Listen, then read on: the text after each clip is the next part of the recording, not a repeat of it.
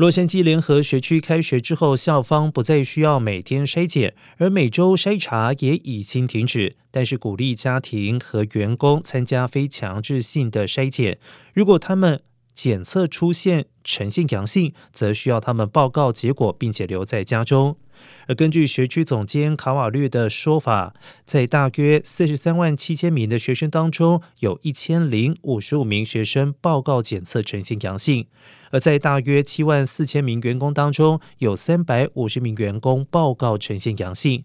此外，虽然洛杉矶联合学区宣布放宽室内口罩令，但是十八名学生当中，仍然有十一名学生选择戴口罩，持续保护自己。